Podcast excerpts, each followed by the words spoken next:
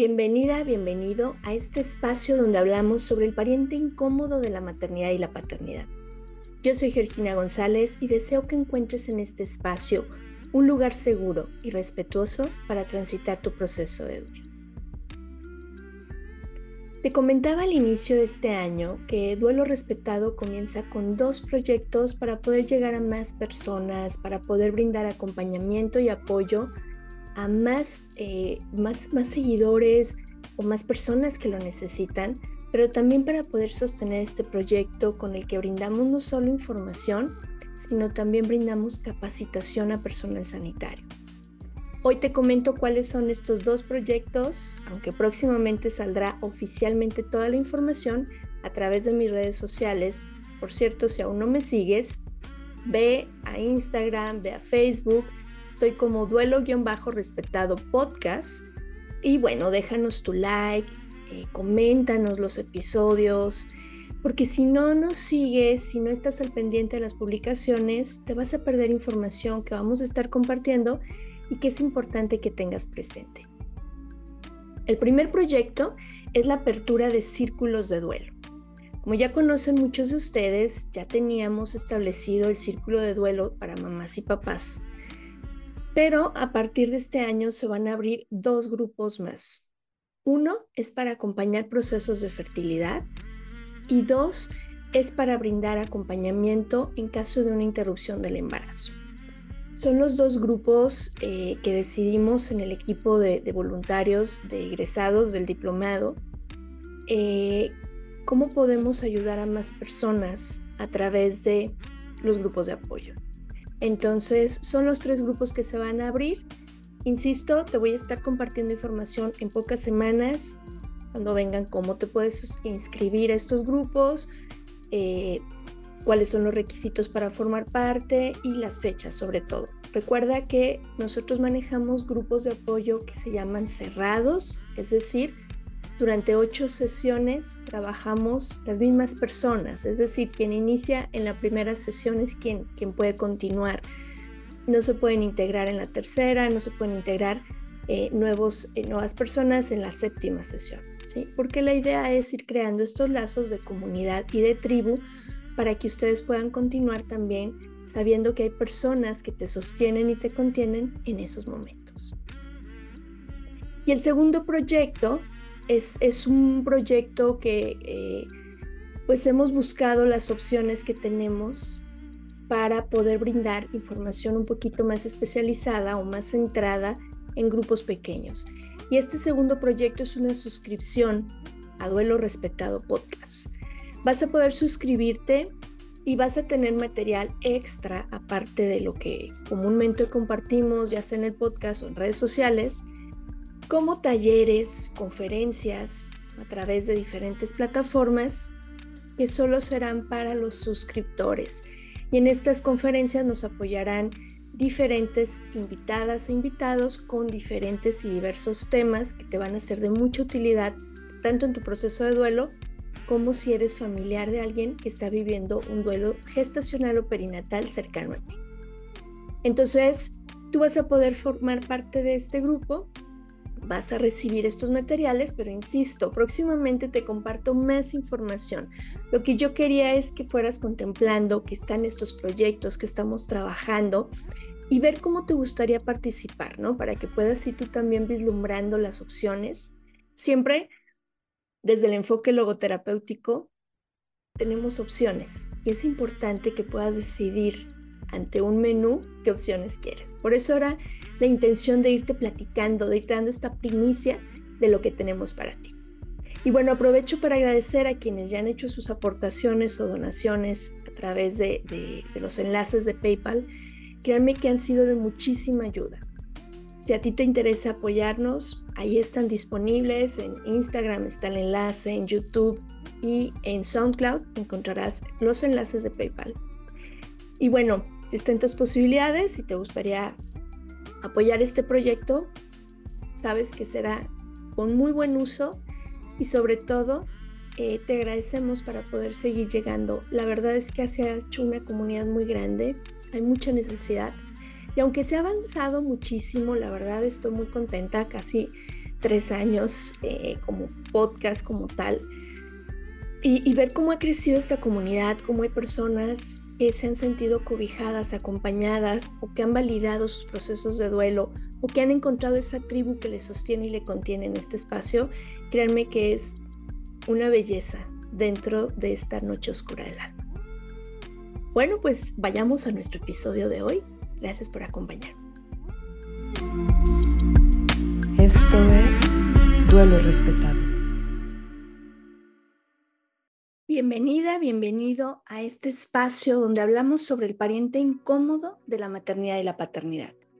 Yo soy Georgina González, especialista en duelo gestacional, perinatal y neonatal, y deseo que encuentres aquí un lugar seguro y respetuoso para transitar tu proceso de duelo.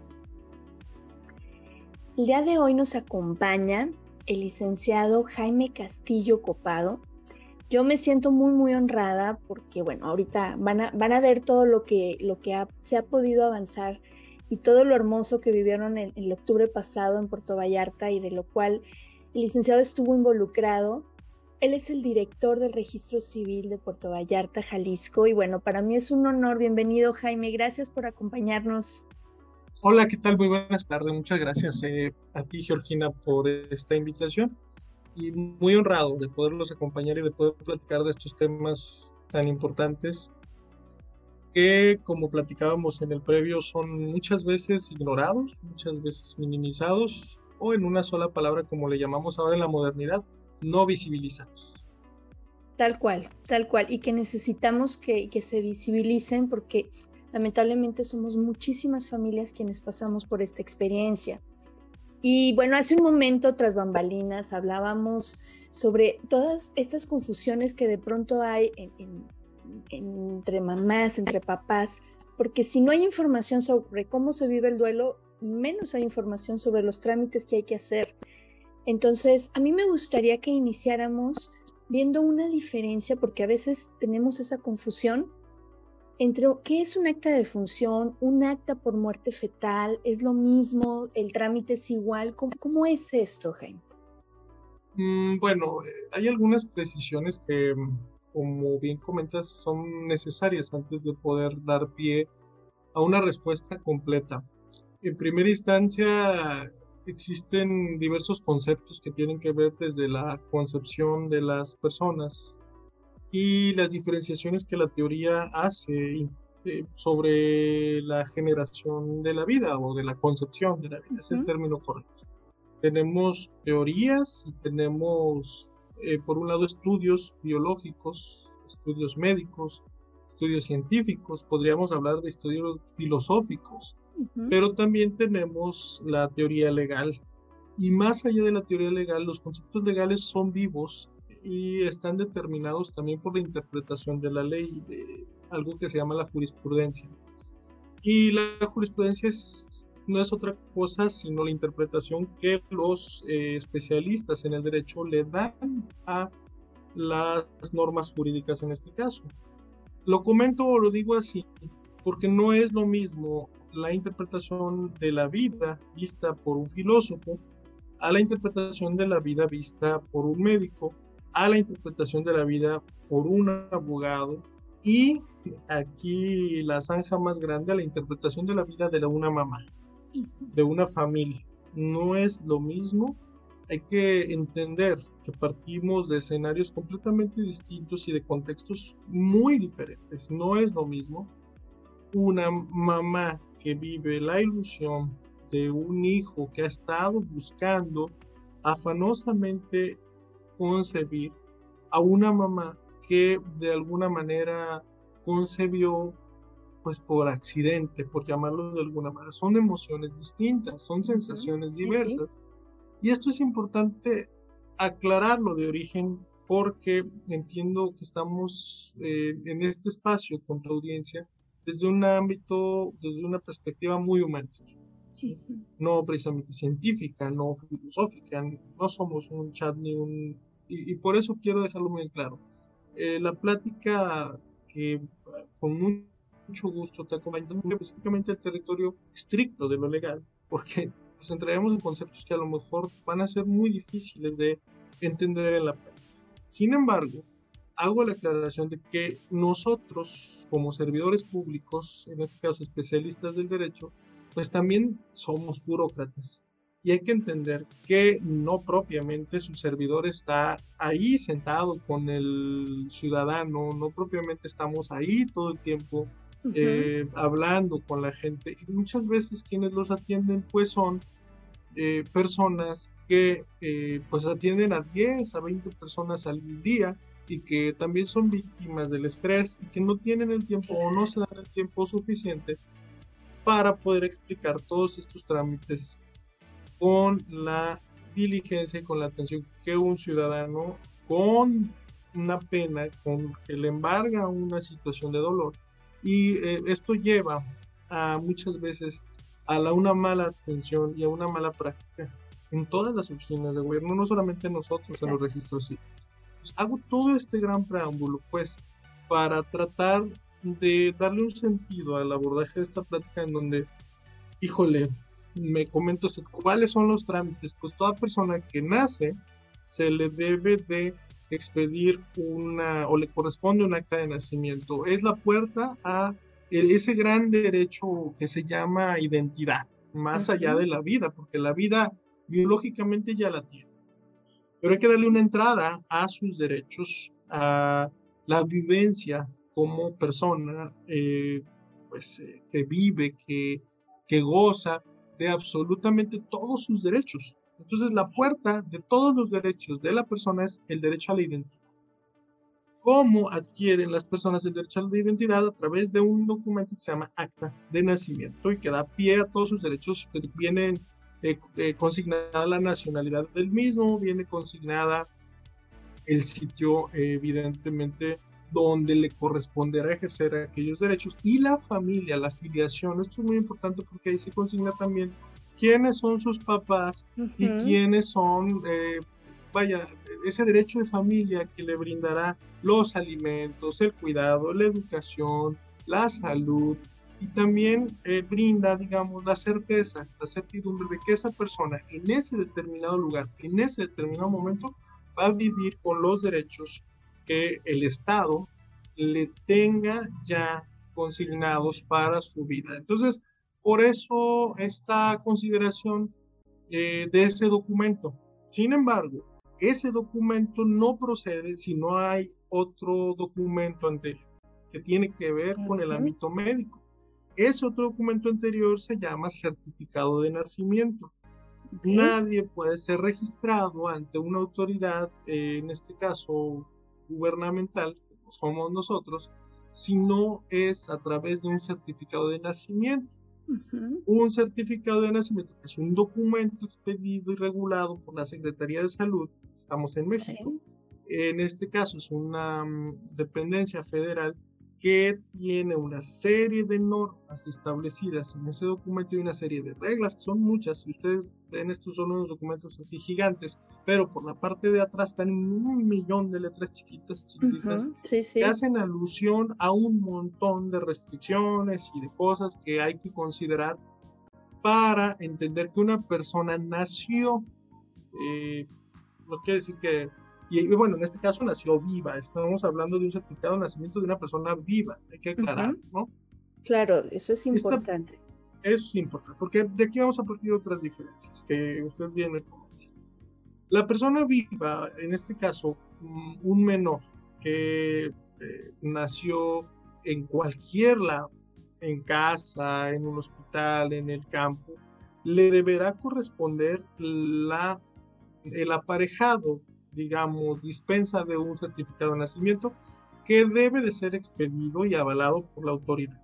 Es decir, ¿cómo lo hacen la, autoridad? Ya dijimos que son unos formatos grandes en donde se le ponen los datos de la mamá. Siempre un certificado de nacimiento lleva los datos de la mamá, el nombre de la mamá, no lleva el dato del papá, no lleva los datos del papá, eso hay que ser muy claros. ¿Quién, ¿Por qué? Porque quienes conciben y de quien nace un niño pues es, o niña, en este caso es de una mamá. Esto nos lleva a otro territorio de la práctica jurídica en donde hay ya incluso eh, determinaciones de la Corte Interamericana de Derechos Humanos en donde se habla de los embriones, de la concepción y de cómo la corte ha interpretado el momento de la vida, ¿no? Cuando se da la vida. Pero como yo lo decía hace rato, es entrar en unos territorios muy especializados que para nuestra charla quizás podrían llevarnos como a, la divagación de los conceptos. Exacto. Yo me quedo en el momento en que la persona nace, hablamos de una persona viva, que hay que, darle este documento, eh, los hospitales se los dan, cuando nace en un hospital se lo dan a la mamá y esta mamá debe de tomar ese documento, tiene mm, hasta 60 días para llevar a cabo un registro que nosotros le llamamos eh, en el registro civil un registro ordinario, un registro habitual, un registro normal, como debería ser. ¿Cómo se hace un registro normal? Pues hay que ir, a acudir ante la oficina de registro civil más cercana del lugar y la ciudad en donde se encuentre. Sí. Llevar a dos testigos que avalen que esa persona nació, etcétera. Y esos dos testigos nos permitirán a nosotros estampar su firma en un documento, ese del que hablábamos es un momento que se llama acta de nacimiento, que ya lo dijimos, es la puerta a la identidad y los derechos de todas las personas. Entonces, eh, ahí tenemos ya un documento que viene precedido de todo. ¿Qué pasa? Habla usted, ¿qué pasa cuando este menor, esta persona no, no nace con vida? Es una persona que no, de alguna manera, no se logró eh, concebir. Bueno, hay una mm, diferenciación aquí que es importante desde nuestro punto de vista compartir. Es si eh, este embrión se llega, digamos, a, mm, madurar, a pasar por la concepción completa hasta el nacimiento, como la parte médica nos dice a nosotros que es una persona que nació. Es que es una persona que no nació. Hay otros documentos que se llaman, en este caso, certificados, este, también emitidos por la Secretaría de Salud, en donde, a diferencia de las personas vivas, nos dicen que se trató o de una muerte fetal o que se trató de una persona que recién nació y que eh, murió. Y, o sea, si respiró y falleció y, o lo que ustedes, eh, eh, bueno, conocemos como estas defunciones, eh, hablábamos cuando hacemos la celebración del duelo. Así es. Estacional. perinatal, así es. Perinatal, y hablábamos este, de cuando ya una, un bebé tiene. Neonatal, ¿no? Que sería como ya un poquito, un poco más claro, por decirlo. 28 días, así es. Así es, porque ya después pasa a cuidados pediátricos, ya es como otro proceso aquí estamos hablando entonces de la muerte perinatal. Nos centramos en qué pasa, pero bueno, fíjese cómo utiliza un término médico en este caso es. para hablar en lo que nosotros eh, acá en el registro civil les llamamos recién nacidos. Y a nosotros se nos expide este documento, este, este certificado, en donde nos dicen, ya no son certificados de nacimiento, son certificados de defunción. Certificados de son muy parecidos, pero bueno, mm, para nosotros es, en donde luego empiezan las tristezas o las diferenciaciones. Para nosotros es un documento, pero para el doliente es la vida entera. Hay una gran diferencia entre un certificado de nacimiento y un certificado de defunción. Pero esa diferencia pueden ser segundos, médicamente hablando. Así es. Pero no nos corresponde a nosotros determinarlo. Claro. Solamente a nosotros nos llega un documento que dice RN. Y RN eh, significa que es un menor que recién respiró y ese RN recién nacido se anota con los apellidos de la mamá. No lleva ningún nombre, no lleva absolutamente ninguna distinción en lo particular, desafortunadamente o finalmente no nos corresponde a nosotros emitir ese juicio. Lo único que sí digo es que una familia que tenga una situación de esta naturaleza le van a dar un papelito y le van a decir, aquí tiene certificado de función de su R, nada más, ¿verdad? Nosotros qué hacemos con ese certificado de función? Solamente eh, procedemos a realizar su acta de función.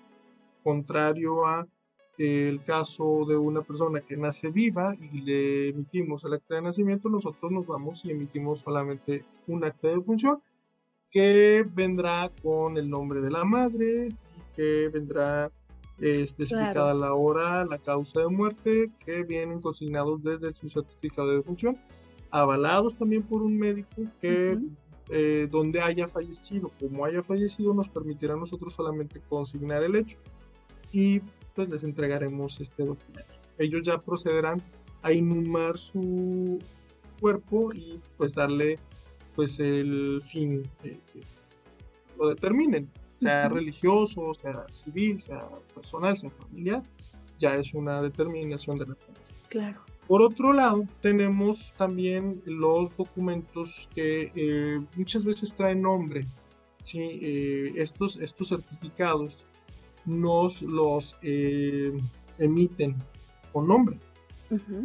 Esto ya es una determinación que muchas veces, no lo sé, en el hospital las familias lo sí, lo solicitan y así. o lo solicitan y entonces los médicos deciden avalarlo y ya pues si era un menor, en este caso niña, pues le ponen María, niño le ponen José y nosotros eh, cuando mm, estas personas nos visitan con un certificado de esta naturaleza, procedemos a llevar a cabo el levantamiento de un acta de nacimiento y posteriormente un acta de función, pero van, a la, van aparejados porque se trata de, una persona que sí tenía un nombre y se le da el reconocimiento mm, del tal. Entonces es una línea muy delgada y va incluso muy sujeta a la interpretación y a una serie de concatenación de hechos que no dependen totalmente de nosotros.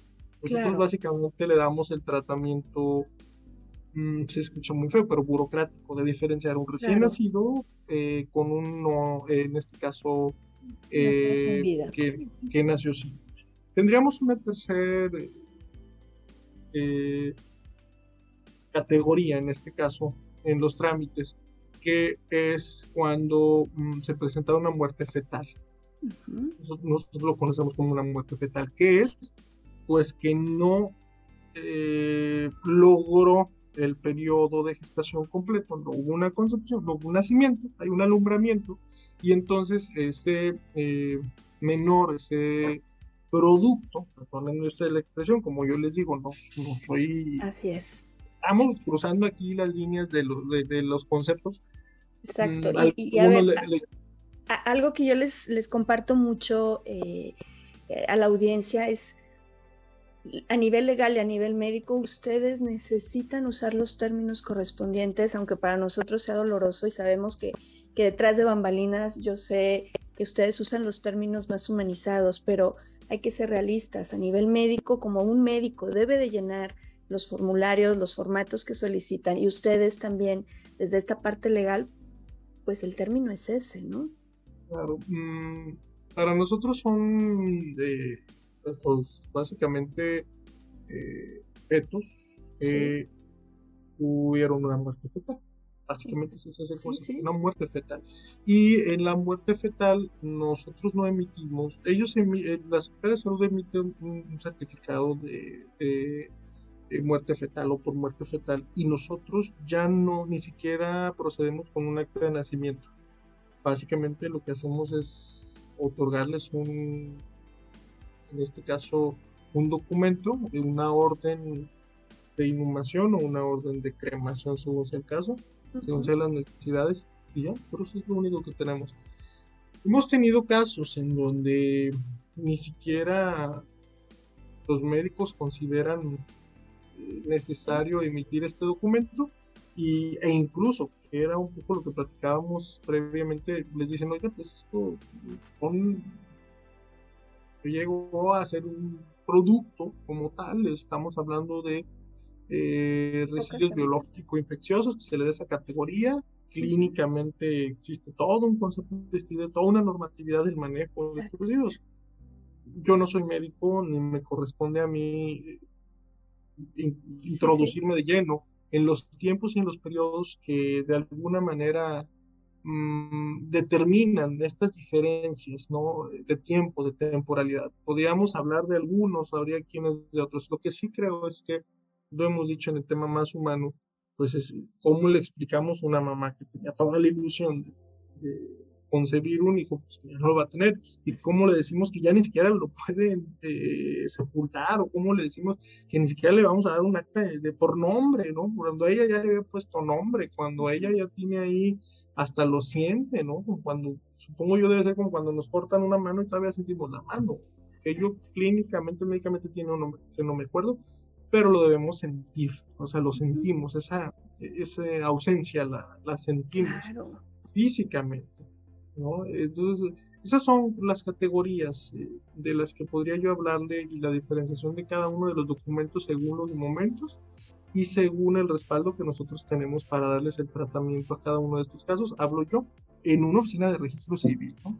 Por supuesto, y siempre ustedes van a depender de los documentos que emitan, ya sea el médico tratante, el hospital, eh, que, que, es con lo que los padres van a llegar con ustedes para solicita ya sea un acta de nacimiento, un acta de defunción o un certificado por muerte fetal. ¿Hay algún periodo eh, en lo que ustedes han visto como el mínimo en que han visto que se entregan certificados de muerte fetal?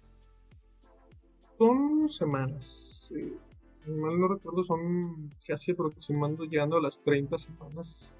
20, 30 semanas de pues la gestación tienen eh, los fetos. Mm, pero yo le digo, creo que los criterios deben ser muy, dependen de los médicos, dependen de, supongo que también deben de depender de embarazo a embarazo, del médico tratante. Y creo que tiene más que ver también con eso, porque bueno, eh, realmente no, no existe como una norma de en qué momento sí te entrego los restos de tu... Para estas personas son nuestros hijos, ¿sí? Para nosotros son nuestros hijos. ¿En qué momento no? Porque incluso hemos tenido casos donde ha entrado algún abogado de la familia solicitando, ¿no? O sea, eh, la familia tiene derecho a tener los restos, eh, así sean poquitas semanas. Entonces, hemos visto, por ejemplo, que se los entregan en, perdón, en botellas de frascos sucios, en bolsas de pan blanco que vaciaron ahí para darse los, restos. Estamos conscientes que pues, en su mayoría pues es, son, tejido, pues es sangre, ¿no? Es, o sea, no es como tal salir con el cuerpo, como en muchos países que a mí me, me ha impresionado, ¿no? Por ejemplo, en Paraguay, tú puedes salir con tu bebé sin vida del hospital. Aquí no, Aquí no, no, no, vamos, no es, o sea, hay todo un trámite en este tema, ¿no? En el manejo de, de, restos. Existe una norma oficial mexicana que sí determina el trato que se les debe dar, o sea, con toda frialdad. Sí. Un médico te va a decir, oye, es un residuo biológico infeccioso, tenemos que darle un tratamiento como tal. Mm, sí hay una normatividad en cuanto a los envases, en cuanto a los colores determinados, pero...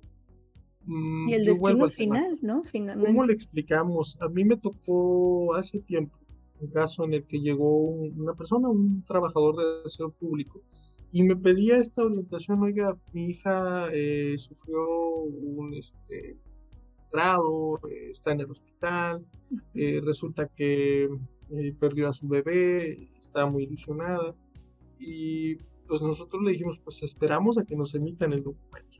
El señor regresa, eh, obviamente muy compungido, muy dolido y dice, pues es que no me quieren dar nada, ni un documento, ni tampoco me quieren dar nada.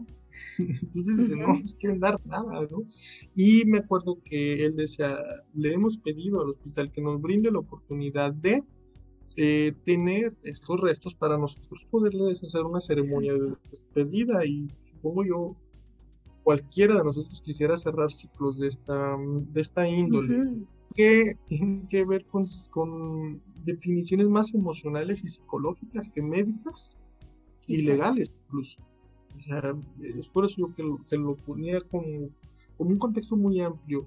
Es una línea muy, muy diferente eh, cuando llegamos a una oficina gubernamental, cuando estamos en un hospital, cuando estamos en, en, un este, concepto religioso incluso. Son parámetros muy distintos.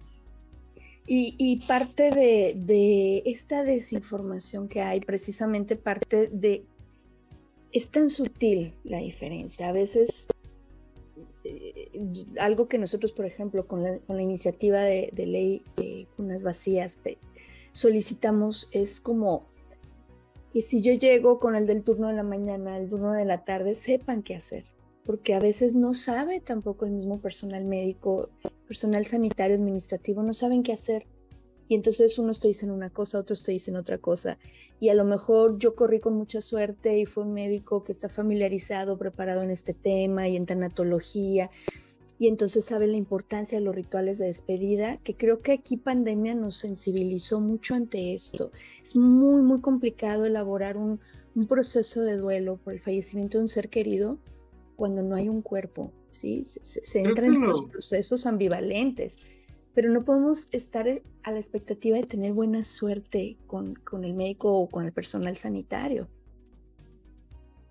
Tristemente pasó como el adagio de que nadie sabe lo que tiene hasta que lo ve perdido. Teníamos despedidas de familiares difuntos y hasta que ya no las tuvimos, pues nos dimos cuenta lo importante es que despedirnos de, me parece que ahí, perdonen la generalidad en el adagio, pero sí, no sabíamos cuán afortunados, eh, afortunados fuimos quienes en algún momento gozábamos esa oportunidad de plantarnos frente al ser querido y cerrar nuestros ciclos. Cuando ya no los tuvimos, pues fue cuando dijimos, sentimos ese gran vacío. Y es un gran vacío que sienten, yo lo digo, todas las mamás que pues enfrentan esta situación de no poder ni siquiera despedirse de eso eso, lo vamos a llamar así, no despectivamente, sino eso que ellos le pueden dar una gran importancia que para ellos era. Por supuesto. No lo digo, repito, no lo digo despectivamente, lo digo al contrario. Eso tan importante que ellos tenían ahí, que ya no está, que ya no va a estar, que toda esa ilusión se va a quedar ahí volando. Exacto, y es, es un tema complejo y hay muchos países, eh, insisto, Paraguay, por ejemplo, ellos tienen la ley de identidad tú como padre de familia, porque además todo pasa tan rápido, tenemos lapsos de tiempo muy cortitos. Yo no puedo ir a tramitar todos, en este caso, el certificado de función y luego el acta de función y todos los trámites. O sea, yo no puedo esperar ocho días. O de pronto como... Sí, porque además la propia, perdón que interrumpa, porque además la propia norma establece un periodo para hacerlo, no mayor a 48. Exacto, o sea, no es como en Estados Unidos que, no, pues el funeral es en 15 días, ¿no? Y entonces pues organizan y que si va a haber comidas y que, quién va a dar. Aquí, no, aquí vas... Somos rapiditos. Y aquí el tema es que estás en shock, eh, eh, hay mucha presión y si coincide con días festivos, si coincide con fiestas como Navidades, y bueno, pues es todavía mucho más tenso la situación, entonces no sabes qué hacer. Y allá, por ejemplo, eh, en la ley de identidad, tú tienes un año para ir a solicitar al registro civil. Es un tipo acta de, de defunción donde pones el nombre de tu hijo y habrá quien diga, no, es que yo no lo quiero, o sea, yo eso, ese documento no lo quiero. Tienes la libertad de hacerlo o no hacerlo, no es obligatorio. Pero ha dado mucha paz a estas madres, a estos padres en este proceso de duelo. Porque finalmente es darle identidad. Pues muy, muy interesante esta plática, licenciado, porque ahí, insisto, hay mucha desinformación. Cuando estás en este momento de shock, pues no sabes ni para dónde correr ni qué trámites hay que hacer. Porque, insisto, nos preparamos para muchas cosas respecto a la maternidad y paternidad, que si la cuna, que si los carritos, que si el coche último modelo para la seguridad de traerlo en tu vehículo, que si la cobijita, pero nunca, nunca te preparas para enterrarles, para hacer un funeral o para tramitar un acta de función. O sea, no hay en ningún momento un, dejo de, oye, pues también tengo que checar qué trámites. Y entonces llega a ser muy difícil. Y a mí me gustaría, para ir cerrando, eh, aquí quiero invitarles a todas las personas que nos están escuchando en mi canal de YouTube, si nos estás viendo, déjanos aquí en los comentarios qué, qué dudas tienes, porque me encantaría, licenciado, que nos acompañes en otro episodio, porque sí necesitamos aclarar todas estas circunstancias que hemos vivido y que hay casos muy particulares, pero que a lo mejor tú que nos estás escuchando tienes algunas inquietudes y no sabes con quién poder externarlas, déjanoslas en los comentarios y con mucho gusto buscamos otro espacio en tu ocupadísima agenda, que, yo agradezco bastante el tiempo que nos haces.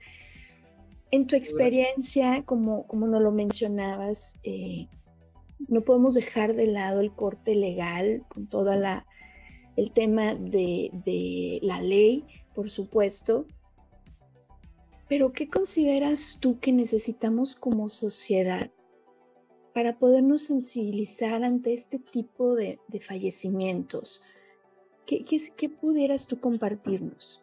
La empatía es un recurso muy infravalorado hoy día.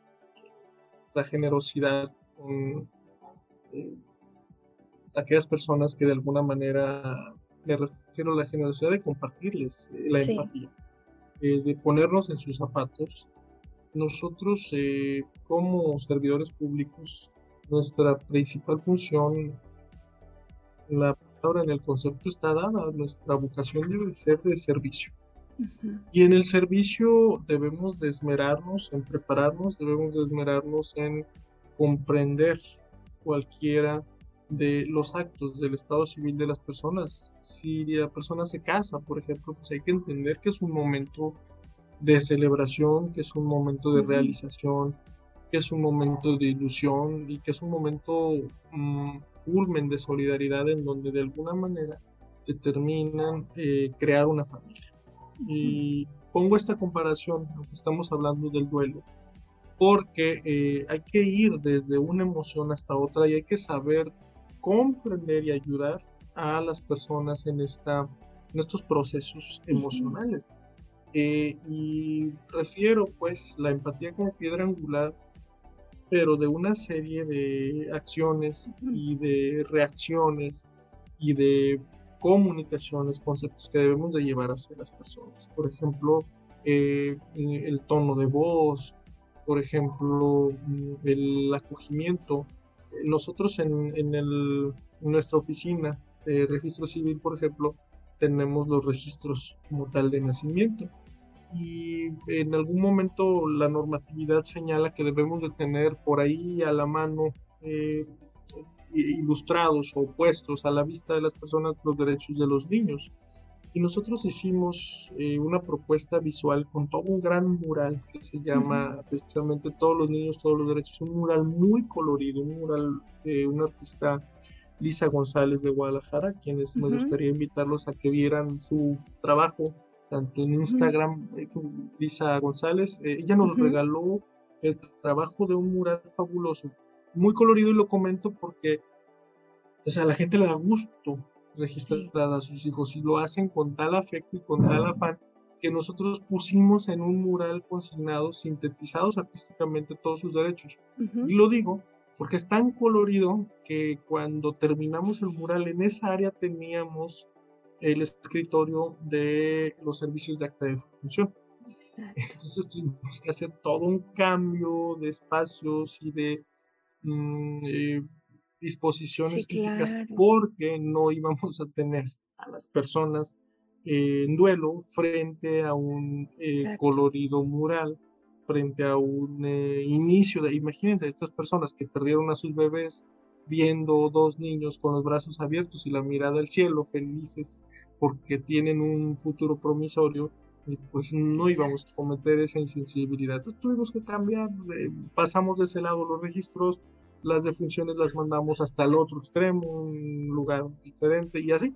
Es esa visión del ponernos en los zapatos del otro la que nos permite mm, pues llegar y concebirnos como usuarios y decir cómo me gustaría que me trataran, cómo me gustaría que me vieran y cómo me gustaría que me atendiera una persona y que me explicara algo que en mi vida, que era lo que decíamos hace un ratito, me imaginé. Yo nunca imaginé que mi hijo iba a fallecer, yo nunca imaginé que mi hija iba a morir, yo nunca imaginé que me iba a quedar con todas estas cosas que ahora no sé qué hacer con mi vida, yo nunca me imaginé, y menos que iba a imaginarme andarme peleando con un médico que no entiende y que yo le quería poner lo me dijo y que no me quieren dar mis restos y que aparte vengo y me enfrento a un burócrata que ya se quiere ir, que no me quiere hacer caso. Entonces, no nos debemos a la gente.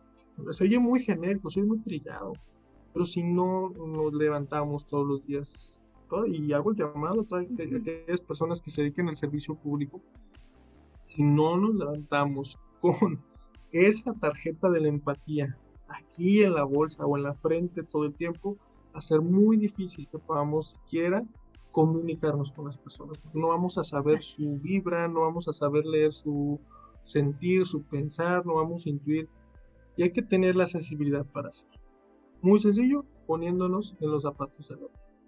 Cuando a nosotros fuimos enterados de esta propuesta eh, de ustedes, de iluminar, por ejemplo, eh, todos estos eh, monumentos de nuestro país con el tono rosa y morado, en alusión precisamente a la muerte gestacional perinatal y neonatal, claro que nos sumamos porque mm, pues ya habíamos logrado canales de comunicación con la gente en el registro civil. Nosotros abrimos en Puerto Vallarta eh, la primera sala de lactancia en un registro civil precisamente abriéndole la puerta a las peticiones de las especialistas, en este caso eh, de WOMON, de la clínica WOMON en Puerto Vallarta, con la psicóloga Fanny Martínez. Exacto. Eh, creo participado también con ustedes en, en estos ejercicios de comunicación. Eh, se acercaron y ese fue como el conducto.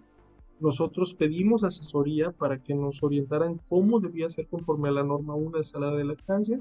La terminamos en un plazo no mayor a 3, 4 meses. Contamos con un apoyo transversal de todas las áreas de gobierno y seguramente, no sé, en Jalisco debemos ser los únicos que cuentan con una sala de lactancia completa, equipada de peapa en un registro civil. Y eso, una cosa buena lleva a otra. Una cosa lleva a la otra. O sea, cuando uno le abre la, la puerta a la participación de la gente, pues ya no hay paso atrás. Eh, la, a la gente se le siguen ocurriendo cosas y nos siguen diciendo las necesidades. Cuando supimos que había esta iniciativa de iluminar, pues se nos ocurrió echar un vistazo a las estadísticas de estas muertes en Puerto Vallarta y encontramos que hay alrededor de 55 casos por año de muertes de recién nacidos eh, y, menores, lo cual son 55 familias que año con año enfrentan una situación similar. Ese es el ejercicio de visibilización que ustedes de una manera mm, pues ejemplar nos permiten conocer y nos permiten adentrarnos a esas cifras que son frías, pero que cuando ya las vemos con empatía, logramos darnos cuenta de la gran necesidad. Después vino, mm, sí, una gestión interna en donde con la ayuda del sistema DIF de Puerto Vallarta y de los em, colonos empresarios del fraccionamiento Marina Vallarta, pudimos tener una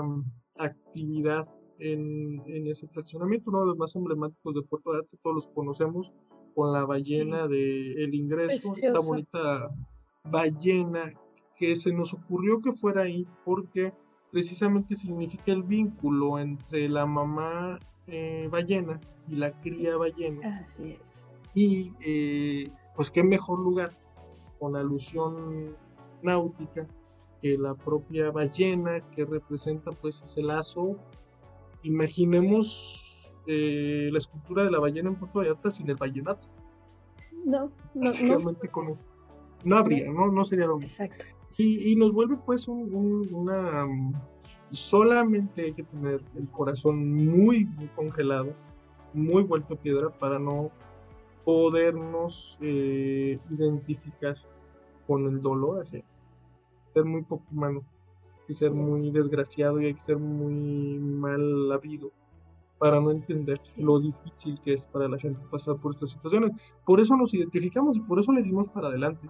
Logramos tener un recital musical. No, no, es que fue bellísimo. Con, una escuela de canto, con unos niños, que aquello era para enchinarle la piel a cualquiera. Y creo que abrimos brecha en algo que no se había hecho en Puerto Vallarta eh, ojalá llegue, los, eh, llegue para quedarse, porque los colonos de Marina dijeron, cuando gusten lo volvemos a hacer. Me parece que el gobierno municipal de Puerto Vallarta, a través del sistema también dijo, cuando gusten, eh, ampliamos este repertorio. Los niños de la Escuela de Canto Alas de Carla Barragán que hicieron gratuitamente, gratuitamente este recital. No se gastó un peso, nadie gastó un peso, digamos, por sí, mismo o en algo. Hubo quien puso el sonido, hubo quien puso sillas, hubo quien puso un tolito, hubo quien puso la música, hubo quien puso este. El gobierno brindó la facilidad para una procesión con patrullas, eh, los colonos iluminaron eh, la escultura, pues todos hicieron, ustedes mismos hicieron su parte al exhortarnos. Entonces, esas iniciativas son maravillosas. Además, vino en una coyuntura muy padre en donde ustedes también lograron eh, iluminar, eh, me parece que el Senado de la República, tuvieron un acto previo muy, muy bonito. Eh, creo que una cosa buena llevada. Es, es, ese ejemplo en donde muchas veces lo decimos trilladamente, en donde una buena acción e invita a otra buena acción y así sucesivamente. Entonces, felicitarnos y felicitarlos y, y exhortar a la gente también soltarlo, aprovecho el espacio para que se anime a hacer cosas. Lo peor que podemos tener es eh, una falta de hiperactividad y una falta de deseo de conocer. Mm, yo sé que es muy duro, seguramente enfrentar un duelo, pero es mejor, debe ser más duro cuando lo enfrentamos desde la ignorancia. Sé que hay que dedicarle tiempo también a estos espacios de, para cultivarnos, para aprender. Mm, la gente, pues hoy día tenemos una gran oportunidad a través de podcasts, a través de diferentes canales de información. Como los idiomas, pues el que sabe tres idiomas, pues lleva una ventaja competitiva. Así el que sabe de vinos, el que sabe eh, de automovilismo, el que sabe de alpinismo y el que sabe de, no sé, física o cualquier conocimiento podrá después adquirir pues, una nueva concepción de su vida, ¿no? Eh, yo lo veo así. No, tal cual. Y la verdad es que fue súper emotivo. Yo le decía precisamente a Fanny, le digo, Ay, me quiero partir en dos porque quiero estar allá con ustedes, pero también tengo que estar aquí en Guadalajara. Y este creo próximo que año. Eh, eh, vamos a cuadrar horarios para que no, no se nos junten los eventos. Eh, el, Jalisco siempre ha sido punta de lanza y, no me cansaré de decirlo. Nosotros en, el 2021 logramos la iluminación de 12 edificios y monumentos en, el municipio de Guadalajara y Zapopan, cuando nunca se había hecho, cuando a nivel nacional era uno, dos, incluso en otros países, ¿no? Era pues en España uno, dos, eh, los palacios municipales, o sea, nunca había sido esta ola expansiva. ¿Qué es lo que sucede? Eh, porque a veces te cuestionan, ¿no? Como, bueno, este tipo de eventos no va a cambiar la realidad, no, no la va a cambiar, pero sabemos y lo, lo, ven ustedes en las estadísticas, no, no lo estamos inventando. Sabemos que vienen personas detrás de nosotros, viene un tema de infertilidad fuertísimo con procesos de duelo intensos, vienen duelos gestacionales, duelos perinatales que afectan a las familias y que tienen repercusiones a largo plazo. Y bueno, ahora por ejemplo, Jalisco tiene esta, este lactario que compartes en, un registro civil que de verdad no es algo común, no se había visto.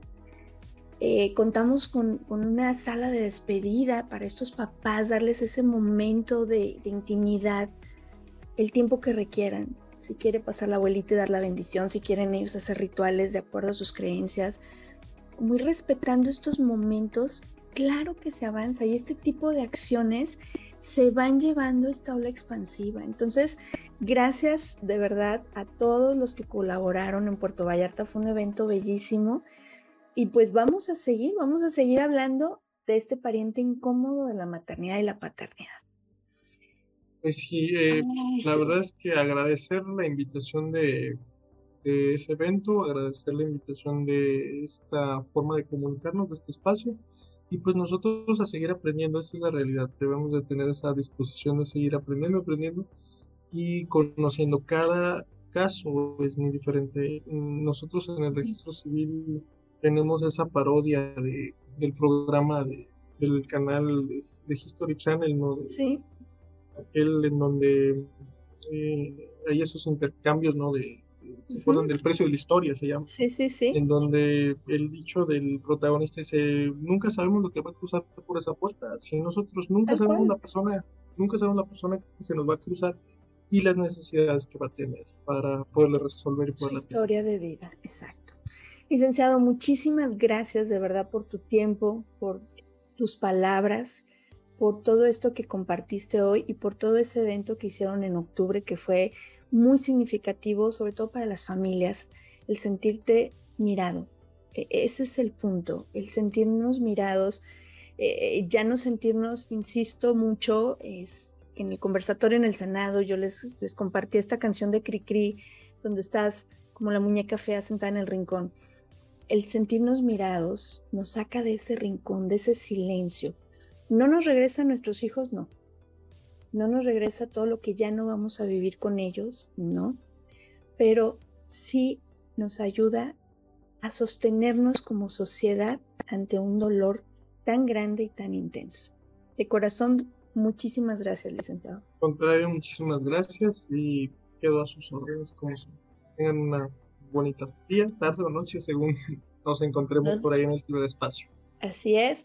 Gracias a ti que nos escuchas. Nos puedes dejar tus dudas aquí en, la parte de los comentarios, en la aplicación que estés escuchando el podcast. Y nos vemos en una próxima edición. Te recuerdo, yo soy Georgina González, especialista en duelo gestacional perinatal y neonatal, y deseo que todas y todos podamos tener un duelo respetado. Hasta la próxima.